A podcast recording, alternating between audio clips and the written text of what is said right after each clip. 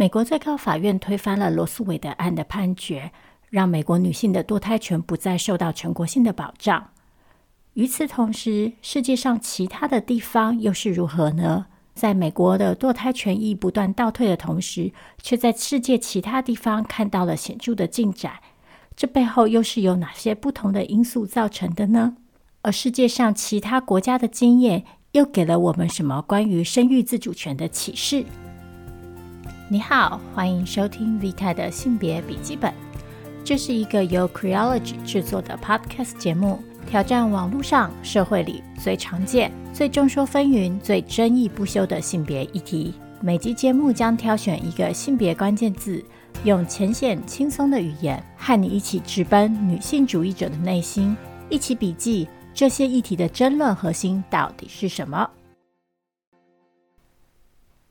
Hello，各位听众朋友，大家好，欢迎你收听今天的 V 太的性别笔记本，我是 V 太。是的，今天我们的主题还是生育自主。嗯，在上一集的节目里啊，我讨论到，就是美国最高法院在不久之前推翻了罗诉韦德案的判决结果，让堕胎权在美国不再受到全国性的保障。相反的，如今美国各州可以自行订定法规来。保障或者是限制女性接受人工流产服务的机会。那目前也有许多州已经有了限制，甚至是完全禁止堕胎的法令生效。除此之外呢，其实这次的判决结果也还在其他方面对女性的生育选择造成了一些影响。比方说，许多地区其实出现了事后避孕药缺货的情况，因为女性们担心自己的堕胎权益会被剥夺。也担心最高法院可能甚至在未来会进一步的限缩女性避孕的权利。同时，还有报道指出啊，如今许多女性会选择以结扎的方式来作为他们的避孕选择。和男性相比啊，其实女性的结扎手术是比较复杂的，它也是不可逆的。所以，其实对于女性来说，选择结扎是一个相对绝对的避孕方式。那这反映出来的，其实就是对于很多女性来讲，与其冒着未来自己可能因为无预期怀孕，却无法自由选择自己是不是要生下这个小孩，进而影响个人的整个生活跟自由，然后职涯的规划等等等等的这样的风险，对他们来说，掌握自己的身体自主权，去感受到自己对身体有所控制，是更重要的。与此同时啊，阿喵在他的节目《我是男人谷》里，跟娜娜一起跟大家分享了，在美国私人企业如何因应这次最高法院的判决，这又可能会引发哪些后续的相关讨论跟问题？有兴趣的朋友也可以去听一下这一期的《我是男人谷》。在我今天这集节目里呢，我要离开美国，跟大家分享一下目前世界上其他地区。女性的堕胎权益获得怎么样程度的保障，或者是说受到什么样子的限制，然后背后可能有哪些因素的影响？在下一集的节目呢，我们可能还是会继续留在生育自主这个议题上面。那到时候我会希望跟大家聊聊，就是在堕胎跟生育自主议题当中的父权规范，还有意识形态。不过，在进入今天的正题之前，我想要先指出一点是：虽然我这几集节目的主题都围绕在堕胎这件事情上啊，但是其实“生育自主”这四个字包含的范围是很广大的。它包括了一个人要不要怀孕、什么时候要怀孕、能不能取得他需要的避孕工具、怀孕之后他能不能自由的选择要不要生下来。到他希望使用什么样的生产方式，例如是不是自然产，要不要使用药物等等。再进一步来说，其实生育健康也应该被包含在生育自主的范畴之内。这就包括了一个人在怀孕时期、在生产的时候，还有在产后，他所接受到的各种医疗服务，还有健康照护。比方说，在某些地方，女性可能就很难取得包括避孕药在内的避孕工具；然后，在医疗资源不足的地方，女性在怀孕和生产的时候，可能会遭遇到较高的健康风险，例如她们没有那么多的机会接受产检，导致某些疾病没有办法被提早侦测出来，或是在生产的时候比较容易因为并发症或者是其他的问题没有办法顺利生产，甚至因此死亡。所以，其实联合国的妇女署很早就把所谓的生育权，也就是 reproduction right，列为妇女的基本人权。在医疗技术比较先进，然后医疗资源比较普及的国家，譬如说台湾或者是欧美地区，妇女在怀孕和生产的时候所受到的医疗照护是比较普及的。在这些地区，其实避孕通常也不太是个禁忌的议题了。所以讨论到生育自主的时候啊，我们很自然的主要的关注焦点就常常会放在终止怀孕，也就是堕胎这件事情的权益跟机会等等议题上。但其实，在世界上很多其他的地方，譬如说战乱和贫穷地区，嗯，生育这件事情上所涉及的其他健康议题，其实对这些女性来说，可能还是更关键、更迫切的。又转过来说，其实。就算是在所谓的已开发国家，其实生育自主权的保障都不是一个稳定的状态。例如，就像我们这次在美国看到的，就是一个判决就可能把生育自主权过去所有的进展又推回到五十年前。在这次罗诉韦德案的判决被推翻之后，其实人们也立刻担心说，接下来其他的生育权利。也会被夺走，譬如说刚刚提到的避孕的权利，或者是说在某些性别规范比较保守的地区，当地的人们可能非常反对婚前性行为。所以也不愿意公开讨论避孕这件事情，更不愿意主动提供女性避孕工具。像其实就算是在台湾，很长一段时间，年轻女性都不一定有机会可以顺利取得和避孕相关的资讯、知识，还有工具、服务等等。像我自己在学校的时候，避孕那一章常常是被跳过的，然后老师就会告诉你说，最好的避孕方式就是禁欲。那事实上，到今天，很多宗教团体也都还是在强调这件事情。他们会告诉你，守贞就是最安全的避孕方式，又或者是说，某些特定的避孕方式，例如说药物，可能会被污名化，然后女性会被恐吓说：“哎呀，这种避孕方式会对你的身体造成极大的伤害，你不应该使用。”然后进而去限缩女性选择的空间。另外一个例子，则是像每次有人啊要提倡在大学校园里面设置保险套贩卖机的时候，其实都会引发很多的反弹。就很多人会认为说，大学生不应该这么容易就可以取得保险套。如果他们可以很轻易的取得保险套，那他们就会终日沉溺于就是性行为当中。那说到底，其实这些都是某种形式跟某种程度的对于生育自主这件事情的限制。另一方面，如果我们看看美国，在美国，因为系统性的种族歧视问题，黑人和拉丁裔女性其实经常无法在怀孕和生育的过程当中取得适当的照护。那他们在生产的时候的死亡率其实也高出白人女性很多。这背后包括很多原因，包括了医学知识其实长期以来是以白人的身体为重心，所以。他们对于其他族裔的女性的身体跟健康问题，然后这些健康问题可能产生的症状都缺乏了解，或者是长期以来因为对这个社群的贬低，导致黑人女性跟拉丁裔女性在诉说自己的身体经验的时候，在诉说自己的健康问题的时候，他们的陈述、他们的证词可能常常不被相信。这些种种啊，其实也都和生育自主这件事情相关。所以，我们其实可以说啊，生育自主这四个字这件事情，它关系到的远远不只是一个女人能不能堕胎，她能不能不怀孕，而是说，女人作为人，在经历某个女人专属的身体经验的时候，她有没有被当成一个平等的人来对待？不过，尽管生育自主这个问题就是涉及这么多面向，又这么复杂。我们今天暂时不会讨论到那么多，还是会专注在堕胎权益这件事情上面。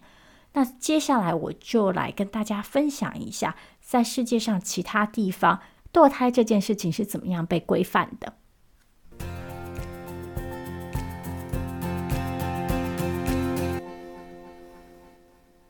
古特马赫研究所啊，针对了全球的堕胎法规，其实做了一个还算详细的整理。他们把堕胎权益的开放程度分成了六类，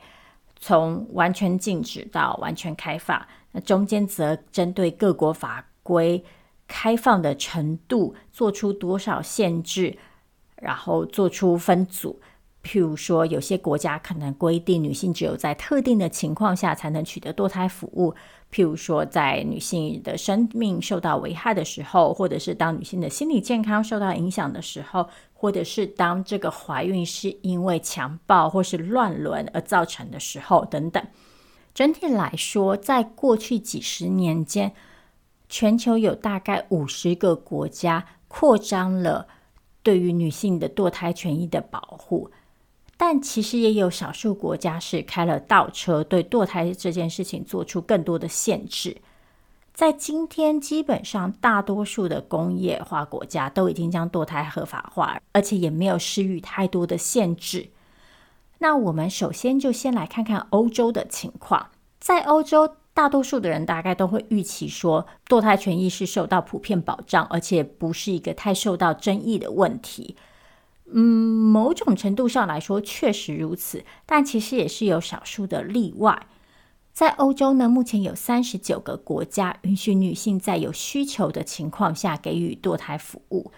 其中最晚合法化堕胎的大概是爱尔兰，他们是在二零一八年的全国公投之后才将堕胎合法化。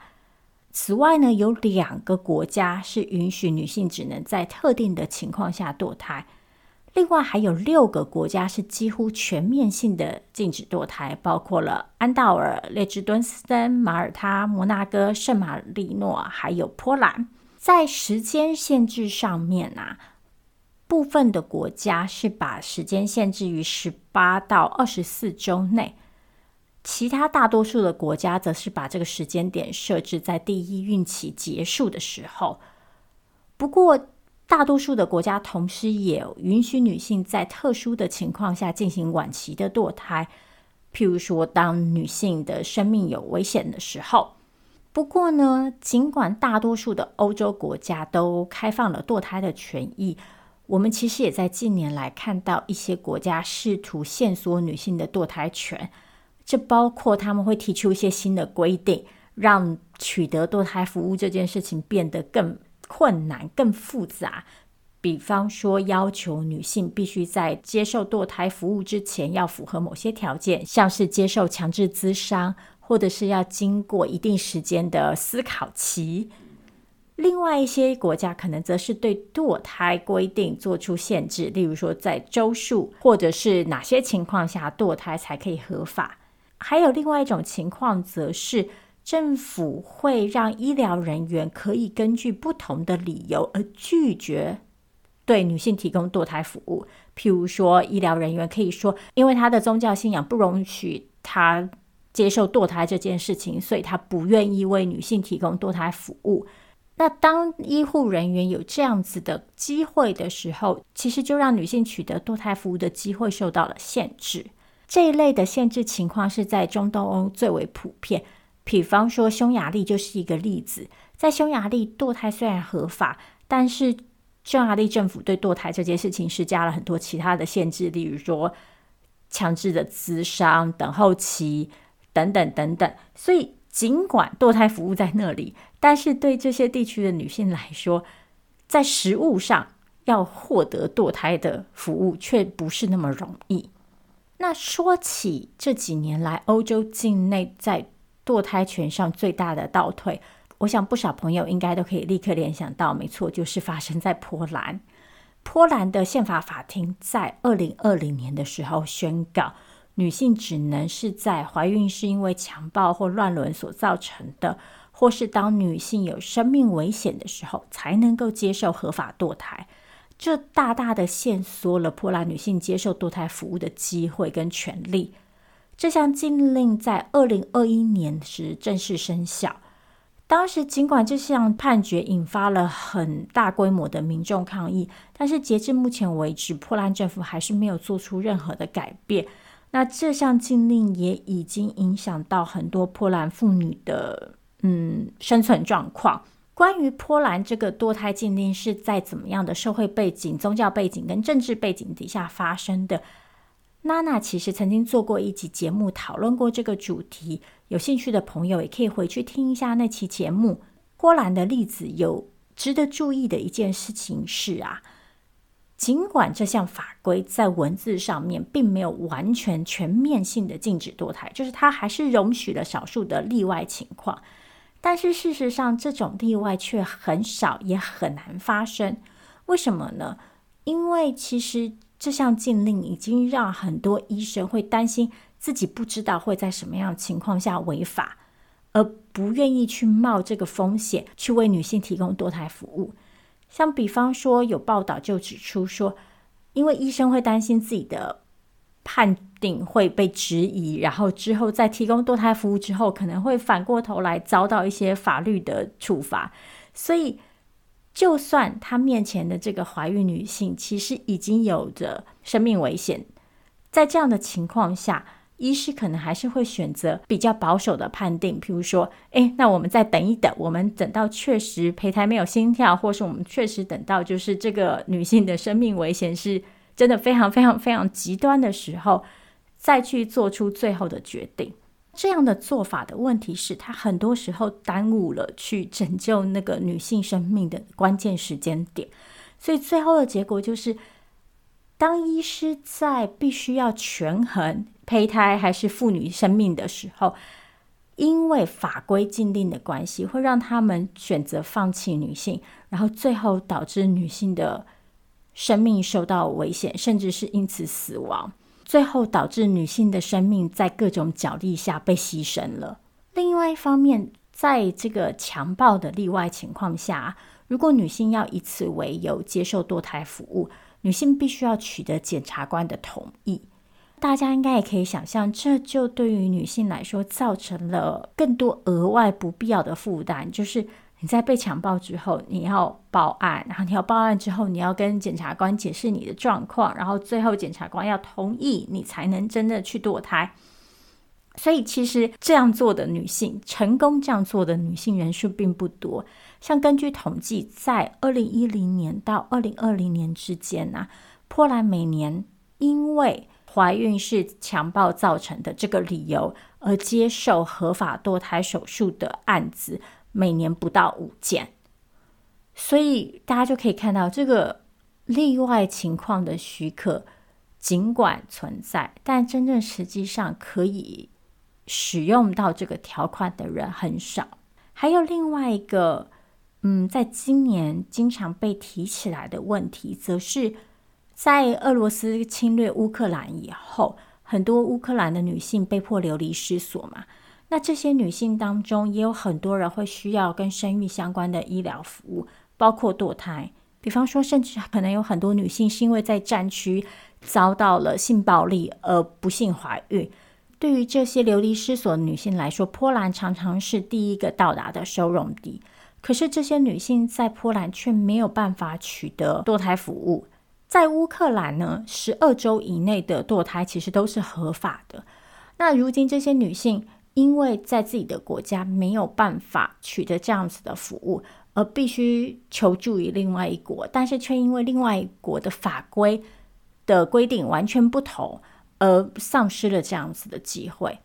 这就说明，其实单一国家的法律啊，可能影响的还不只是单一国家的人民。而是可能会有更广泛性的区域性的影响。嗯，波兰作为一个比较极端的例子，但它同时其实也让许多人担忧，说会不会引起其他相对保守的国家，比方说中东欧的国家去仿效。就像我们前面提到的，其实已经有不少国家在一些实务操作的面向上面，对堕胎这件事情做出了限制。那未来会不会有更多整体法律性上面的禁令？嗯，我们就得再观察。不过另外一方面，可以稍稍被称为是好消息的事情是，在美国罗素韦德案的判决被推翻之后，其实欧洲另外也有一些国家对此做出反应，希望对堕胎权做出更多的保障。例如，法国就有议员提议要将堕胎权益入宪，他们希望能够在宪法里面加入条款，是保障女性能够自由地选择她们是不是要终止怀孕的权利，然后这个权利不应该遭到剥夺。另外一个值得注意的进展，则发生在德国。在德国呢，尽管堕胎一直是合法的，但是德国过去有一个很奇怪的规定是，公开散布和堕胎相关的资讯是不合法的。换句话说，就是一个医生，他可以为病人提供堕胎服务，但是这个人不能公开的，譬如说在网络上讨论堕胎这件事情，包括堕胎是用什么样的方式达成的，还有其他的相关资讯。这些都是不能被公开讨论，也不能被宣传的。简单说，就是堕胎是一件只能做但是不能说的事情。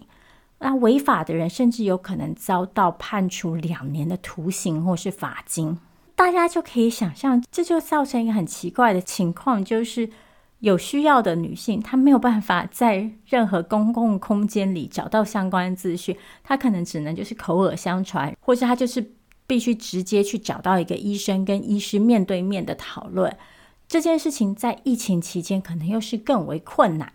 显然，德国政府也注意到，就是这个法规非常的不合时宜，所以在近日废除了这项法规。那未来呢，民众就有更多的机会跟管道可以取得和堕胎这件事情相关的资讯。这大概是目前欧洲的现况。那讨论完欧洲之后呢，我们就要来看看其他地方。那首先我们会来看一下南美洲发生的事情。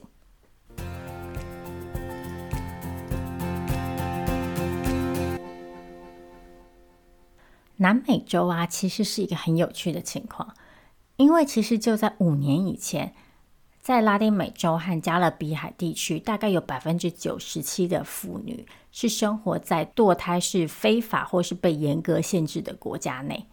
当时仅有的例外是古巴、乌拉圭，还有墨西哥城邦联区等等少数的地区。同时，某些南美洲国家其实有着全球可以说是最严格的堕胎禁令。但是这个情况在过去两年遇到了很大的改变。关键的原因是因为拉丁美洲三个人口最多的西班牙语国家相继的实现了堕胎合法化。首先是阿根廷，然后是墨西哥，最后则是哥伦比亚。还有一些其他的国家也在着手进行这样子的变革。所以这顿时就让拉丁美洲里。大比例的女性其实如今都可以获得了合法的堕胎服务，所以这其实就是一个很有趣的对照，就是在美国不断的紧缩堕胎权益的同时，我们却在他的邻居看到了一些完全相反的进展。首先，我们来看一下早年作为例外的两个国家的情况，分别是古巴和乌拉圭。古巴是拉丁美洲第一个合法化的国家。而且可能也是全球对于堕胎最为开放和支持的国家。早在二十世纪前半，古巴就已经允许妇女在几个情况下接受堕胎，包括因为强暴怀孕的时候。而且因为当时古巴的社会气氛就对这件事情比较宽容，所以甚至私人诊所也会在不符合前面说到的情况下，仍旧为可以支付费用的妇女提供堕胎服务。古巴在一九六五年的时候修法，规定堕胎应该要在公共医疗院所进行，而且应该要全面免费。如今在古巴呢，堕胎只有在几个情况下是不合法的，包括当堕胎不是在医院，或是不是由专业医疗人员所进行的时候，或者是堕胎的目的是为了盈利，然后堕胎的手术违反了女性意愿等等。而且在古巴，女性不只可以自由地选择是不是要终止怀孕，她们还可以获得安全、有保障，然后免费的医疗服务。乌拉圭呢，则是拉丁美洲第二个合法化堕胎的国家。这发生在二零一二年的十月，当时乌拉圭通过了法律，让女性可以在孕期十二周以内都接受选择性的堕胎服务。不过，有趣的事情是，这项法律通过之后，其实引来正反两方的批评。反堕胎人士认为，政府应该要鼓励领养，而不是让女性有机会堕胎。而生育自主权的倡议者则对于法规当中的一些限制提出了抗议。譬如说，这项法规规定，女性必须要对一个由三位专家所组成的小组来说明她希望堕胎的理由，然后女性还必须要经过五天的强制思考期。不过，在当时，乌拉圭的新法其实还是算相对先进的。要一直直到二零二零年，我们会看到阿根廷、墨西哥、哥伦比亚三个国家先后合法化了堕胎。然后让拉丁美洲整体的气氛有了巨大的转变。首先是阿根廷在二零二零年十二月的时候通过法律，允许十四周以内的堕胎。这条法规也规定堕胎服务应该要是免费的，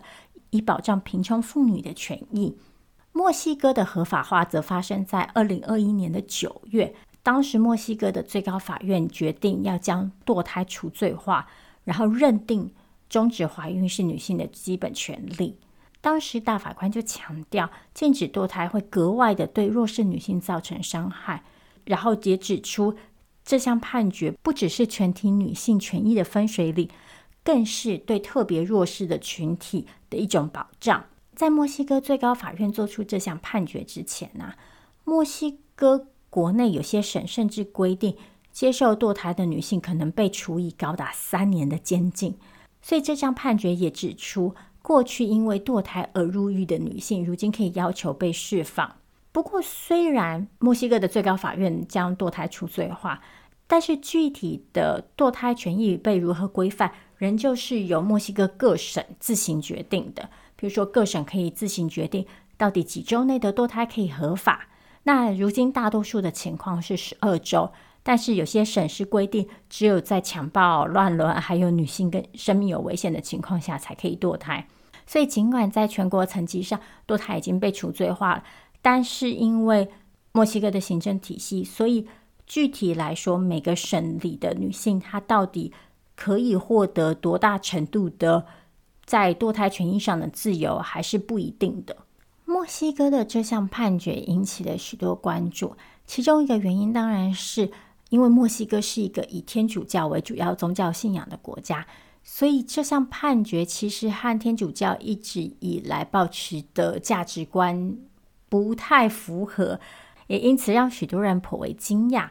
不过，其实宗教信仰和与此息息相关的社会氛围啊，也对墨西哥造成了一些挑战。例如说，后续就有报道指出。尽管如今堕胎被除罪了，但也不见得每个医师都愿意为女性提供服务。有些医师也确实会以宗教信仰为由来拒绝为女性提供这样子的服务。那另外一方面，在某些地区，因为相对保守的社会氛围和性别规范，可能也让女性就算想要堕胎，但是不敢主动的去寻求相关的服务，因为他们周遭可能没有人。赞成这样子的行为，所以由此我们就可以看到，嗯，其实光是法律上面的合法，其实还是不够的，还是需要更多其他的资源的配合，还有整体社会氛围的转变。再来，另一个在过去两年合法化堕胎的国家，则是哥伦比亚。其实，哥伦比亚的宪法法庭曾于二零零六年的时候就判决。该国的堕胎禁令是对女性权益的侵害。当时那项判决造成的实际结果是，如果是因为健康风险啊、胚胎不正常啊，或者是因为乱伦啊、强暴等原因而需要接受堕胎服务的女性，还有为他们提供堕胎服务的医护人员，不会再遭遇刑事处罚。接着呢，哥伦比亚则是在二零二二年的二月，由宪法法庭宣告，二十四周以内的堕胎都彻底除罪化。另一个很值得注意的国家则是智利。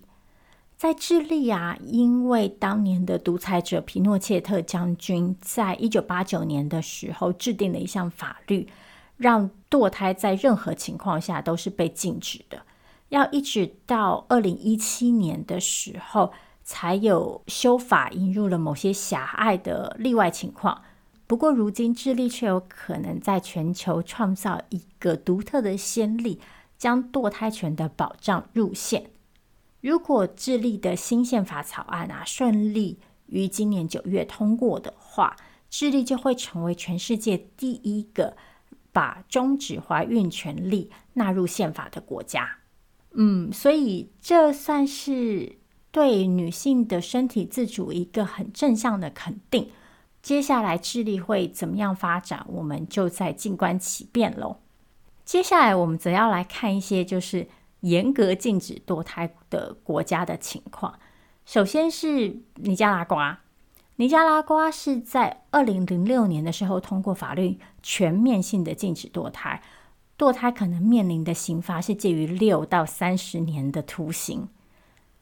又比如说，洪都拉斯其实也全面禁止堕胎，不容许任何例外，甚至包括使用紧急避孕药也是不合法的。但是值得注意的是啊，其实这些禁令都没有减少这些地区的堕胎数。像《纽约时报》其实在不久前就报道过，巴西禁止女性购买堕胎药物之后，其实女性并没有因此不选择堕胎。而是她们如今必须和非法的药物贩售者购买药物，这就让女性又会面临格外的风险。一方面，她们可能需要支付过高的金额才能买到这些药物；另外一方面，他们也很难确定这些药物的品质是有保障的。他们买到的确实是合格的、正当的药物，所以这就导致有些女性甚至会因为买到不合格的药物，而在自行服用药物、施行堕胎的时候，遭遇到生命危险，所以我们就再一次的看到，就像许多生育自主权的倡议者一直以来所强调的，限制堕胎、禁止堕胎，并不会让堕胎消失，相反的，只会促成更多不安全的堕胎，然后让更多的女性遭遇到不同程度的健康风险，甚至因此死亡。除了因为堕胎这件事情而遭遇到的风险以外，限制或禁止堕胎带来的问题，也还包括其他健康面向。这个我们在接下来讨论非洲的情况的时候，会特别看到相关的例子。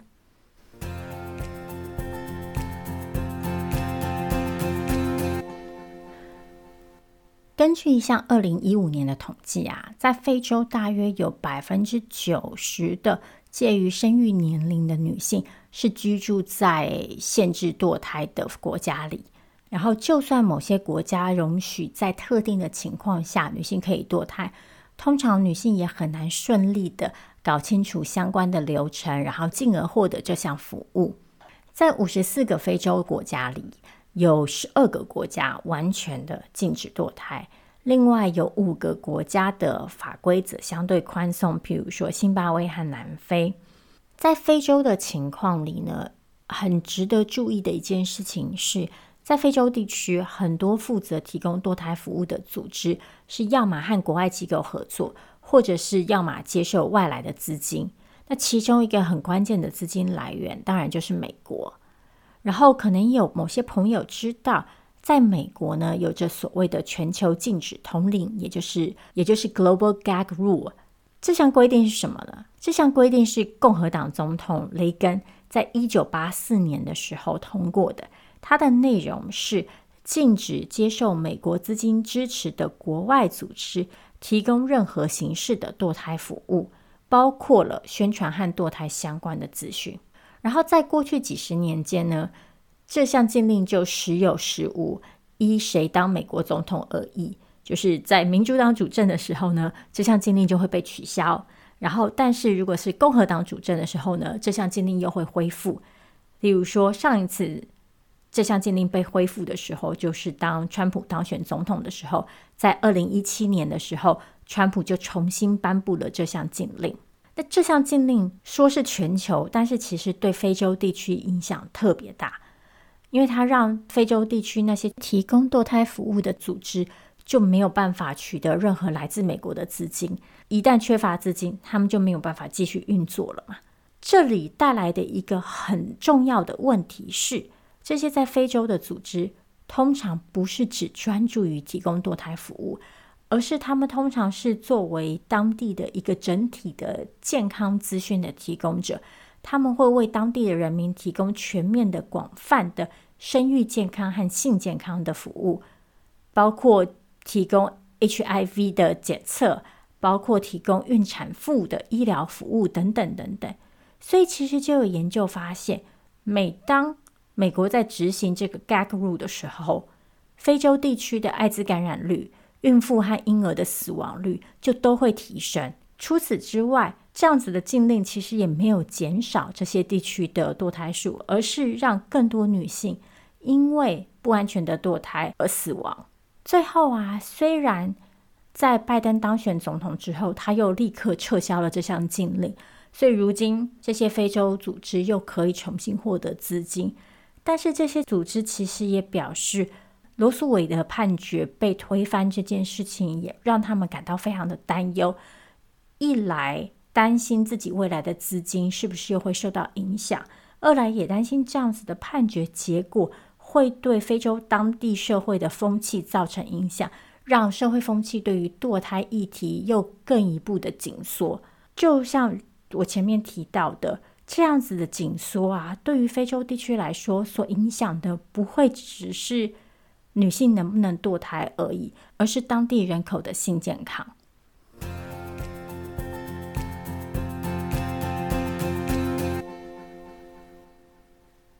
最后，让我们来聊聊亚洲。在亚洲地区呢，各国的情况也是相当的不一致。不过，因为在人口最多的两个国家，也就是中国和印度，堕胎基本上是合法的，所以就整体人口比例来说，大多数的亚洲女性是可以取得堕胎服务的。在五十个亚洲国家中，有四个国家完全禁止堕胎，他们是伊拉克、寮国、菲律宾和孟加拉。另一方面呢，中国、越南、新加坡则是全面合法化堕胎。至于像日本啊、南韩、泰国、印尼和印度等国，则是部分合法。不过，就像在其他地区可能会遇到的情况一样，就是。尽管堕胎合法，女性还是经常在试图取得服务的过程当中遭遇到很多阻碍，譬如说很难找到愿意提供服务的医疗工作者，或是医疗环境欠佳，或者是社会上的污名等等。另一方面，在亚洲的情况里，很特别的一件事情是啊。亚洲的整个堕胎合法化的历程，其实和女性权益和女性自主这样的议题的关系是不太大的。相反的，亚洲的堕胎合法化其实是在一个人口控制、生育计划的脉络下发生的。好几个国家之所以合法化堕胎，其实都是为了要控制在二次大战之后大量增生的人口。因为当时经济状况不佳，粮食短缺，这些国家希望能够透过让堕胎合法来减缓国家内部人口的成长速度。而随着这些国家的人口生长停滞，然后人口老化，这些国家就又开始试图限缩堕胎权。另外一方面呢、因为很多时候这些地区仍旧保留着旧时的性别想象跟规范。这也影响了堕胎这件事情在这些国家里的发生的情境。譬如说，我们会在某些国家里看到很不平衡的性别比例，白话说就是很多被堕掉的婴孩是女胎。那这其实就反映了在堕胎合法化的情况下，却可能造成另外一些性别问题。例如，中国就是例子之一。中国是在一九八零年代的时候，在一胎化政策的脉络下将堕胎合法化的。但随着近年来，中国也进入了人口成长迟缓的状况，所以其实也看到了一些限缩的趋势。譬如说，二零二一年的时候，中国国家委员会就公布了一项指南，是说呼吁要减少医疗上非必要的堕胎。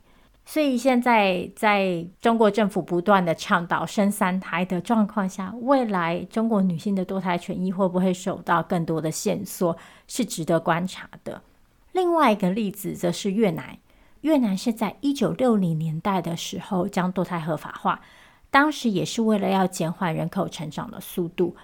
然后，不管是中国还是越南，因为社会仍旧保持着刻板的性别规范，比方说坚持男性才是家业的继承人，所以大部分的家庭都会偏好，如果家里只能有一个小孩，那这个小孩要是男孩，这样家里的事业才有传承嘛。所以这就导致许多人如果知道自己怀的是女婴，就会选择堕胎。另外一方面，在越南还有另外一项因素导致了偏高的堕胎率，那就是在越战时期，因为美军使用了高度有毒的化学物质沉剂，导致许多越南女性在之后产下畸形儿，这让很多人就因此不敢生育，因此会在知道自己怀孕之后选择堕胎。所以从中国和越南的例子，我们就会发现，嗯。当堕胎合法化的时候，会促使女性去堕胎的，其实也不只是女性个人的选择而已。如果社会上有其他的不平等因素存在，反而有可能让堕胎这件事情变成另外一种变相的，可以说是压迫了。再来，我们看看一些其他部分合法堕胎的国家。首先是日本，日本其实是亚洲第一个。将堕胎合法化的国家，他们在一九四八年的时候通过了优生保健法，其中规定了堕胎是合法的。不过呢，堕胎在日本的费用极高，然后已婚女性会需要取得男性配偶的同意。这其实并不是一个硬性的规定，但是很多医生却还是会主动要求。甚至呢，在日本常常也会听到，就是未婚女性因为没有办法取得男性伴侣的签名，然后被医师拒绝提供堕胎服务。至于南韩，则是直到二零一九年的时候啊，其实都还将堕胎入罪，是直到当年南韩的大法官才宣告这项法律规定违宪。然后这项判决在二零二一年一月生效，让堕胎在南韩正式被处罪。至于那些对堕胎限制严格的国家，则多半有着比较浓厚的宗教背景，譬如说孟加拉是回教，呃，菲律宾是天主教，泰国则是佛教。泰国呀，也是在二零二一年的时候才稍稍放宽了堕胎的可能。在那之前呢，堕胎是有罪的。那是直到二零二一年的时候，泰国的宪法法庭才指出这项入罪令是违宪的。那如今在泰国十二周以内的堕胎是合法的。至于菲律宾，则有着几乎是全球最严格的堕胎禁令之一。接受堕胎的女性，或是任何协助女性获得堕胎服务的人，都有可能面临六年的徒刑。菲律宾的新任总统小马可是，其实在选前的时候曾经说过，他支持开放堕胎权益，但是当地的天主教会强力反对，而天主教徒占了菲律宾百分之八十的人口。所以接下来在菲律宾情况会怎么样发展，就还有待观察。亚洲地区的情况啊，其实让我们看到一件非常重要的事情，就是刚刚提到的，就算堕胎合法化，其实也不尽然就代表这是女性的权益跟自主跟自由受到了保障，它反而可能会造成一些其他方面的问题，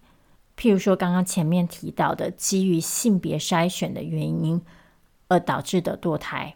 也就是因为传统性别规范导致男婴是比较受到偏好的，所以当女性知道自己怀的是女婴的时候，就有可能选择或甚至是被迫堕胎。第二个问题就是强迫堕胎，这背后的原因可能包括像刚刚提到的，因为对于婴儿性别的筛选；另外一个原因则是社会对于未婚生育的禁忌。像在这些比较保守的国家，可能对于女性未婚怀孕的接受度非常非常的低，所以一旦女性怀孕，她们其实别无选择，只能堕胎。那这给我们的启示是：如果女性在其他性别面向的权益没有进展，如果女性没有办法获得整体性的性别平等的话，堕胎就很难说是对女性的自由的保障。甚至可能造成压迫，嗯，所以堕胎权益这件事情，它不能只发生在真空，它也不能是单独发生的，它必须要发生在一个性别规范松动，然后性别相对平等、性别意识已经提升的环境，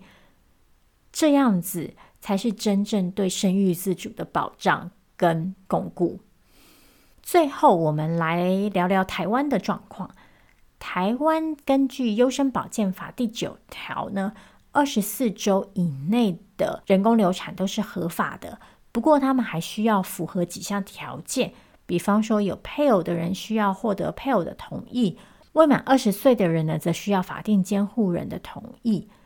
不过之前呢，台湾有人就是提议，应该要废除刚刚前面提到的第一条限制。就是要让已婚女性可以自行决定是不是要堕胎，而不需要取得男性配偶的同意。这项讨论被提出来之后呢，政府单位也有回应说会严拟修法。那目前修法还在进行中，尚未有定论。我们就要看看接下来这个修法能不能顺利的通过。嗯，之前在讨论这项修法的时候，其实也引起了一些反弹。就是有些人会主张说，这是在剥夺男性配偶的权益。嗯，我个人当然不认同这样的说法。我个人可以理解，就是在一个婚姻的情境里，在一个亲密关系的情境里，如果男性配偶今天没有被告知自己有一个潜在的小孩，然后女性就直接选择了接受人工流产。那我可以想象，这个男性在心理上可能确实会是受到一些打击跟伤害。但是我也要指出的事情是，那这个时候我们要做的，其实并不是用法律去强迫不同的伴侣之间应该要怎么样互动，而是说你的伴侣为什么会不愿意告诉你，这背后是什么原因？其实这可能才是更关键需要被讨论的事情。那事实上，有这么多人会觉得男性伴侣应该要有权益去参与这个决定，这也就说明了，其实当我们在讨论堕胎权的时候，我们还是一个相对保守的，或者是说，我们还是没有把它放在女性的身体自主跟女性的人权的脉络底下看，嗯。甚至夸张一点的说，我们其实还是把女性当成一个容器，它是一个承载着胚胎的物体，所以我们的关键还是在这个胚胎上，所以男性才应该要一起决定这个胚胎的去留。但是事实上，生育自主或者是堕胎涉及的应该是一个女性。对于自己的身体做出什么样子的健康选择，那这件事情她当然可以选择和她的男性伴侣讨论，但是这不应该是要件。除此之外啊，我们其实也可以看到，在台湾也是有蠢蠢欲动的保守势力，试图限缩堕胎权益。像护家盟就曾经在二零一九年的时候，试图提出所谓的心跳法案。限制堕胎只能在怀孕八周以内进行。嗯，这几年我们不管是在同志运动上也好，或是在其他的性别运动上面也好，我们都看到保守势力沿用了很多来自美国保守宗教团体的论述跟策略。嗯，那我个人预期这个趋势在未来可能也会越来越强烈。那要打破这样子的趋势，要去回应这样子的趋势，其实最终的关键就还是我们要去理解，在这些议题背后真正的核心的意识形态是什么，然后这些问题到底涉及的根本的性别规范跟权力关系是什么？那这也会是我下一集的节目会试图跟大家讨论的。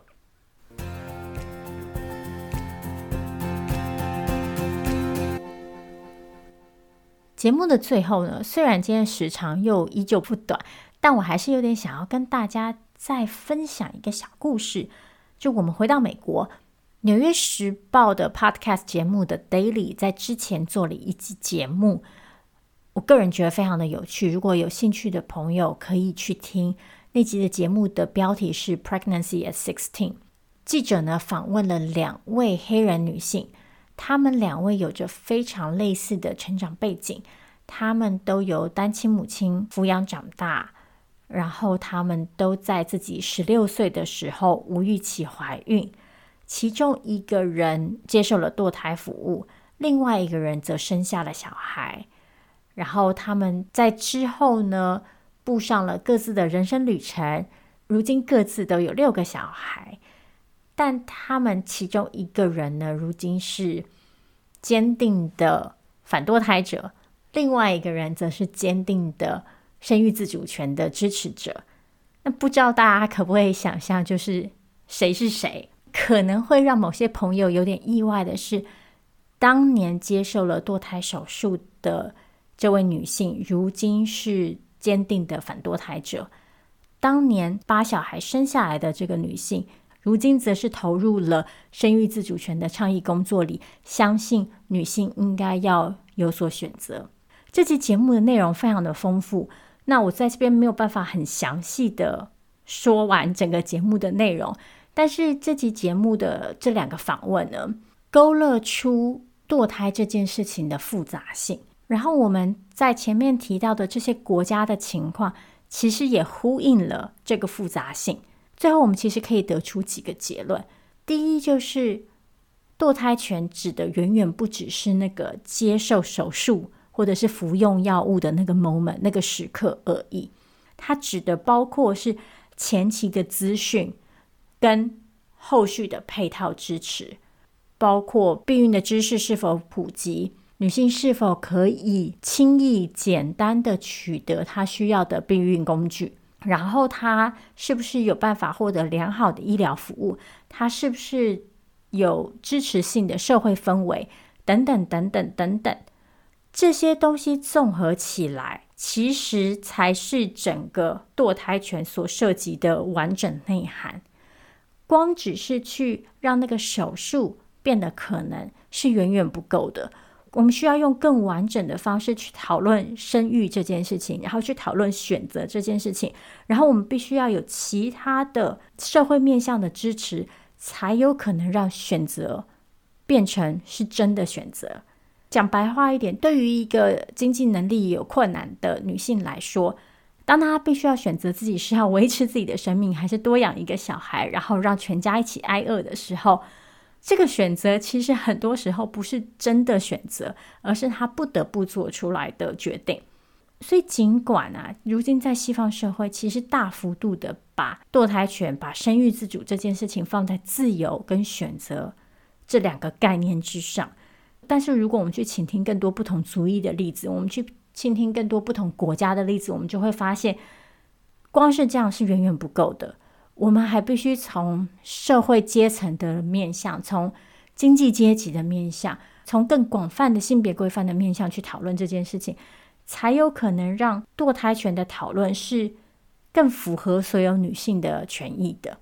然后这也就延伸到我们下一个结论，就是像刚刚前面说的，其他面向的女性权益，其他面向的性别平等，必须要被提升。唯有如此，我们才能够确保堕胎这件事情，才能确保生育的自由真的是自由。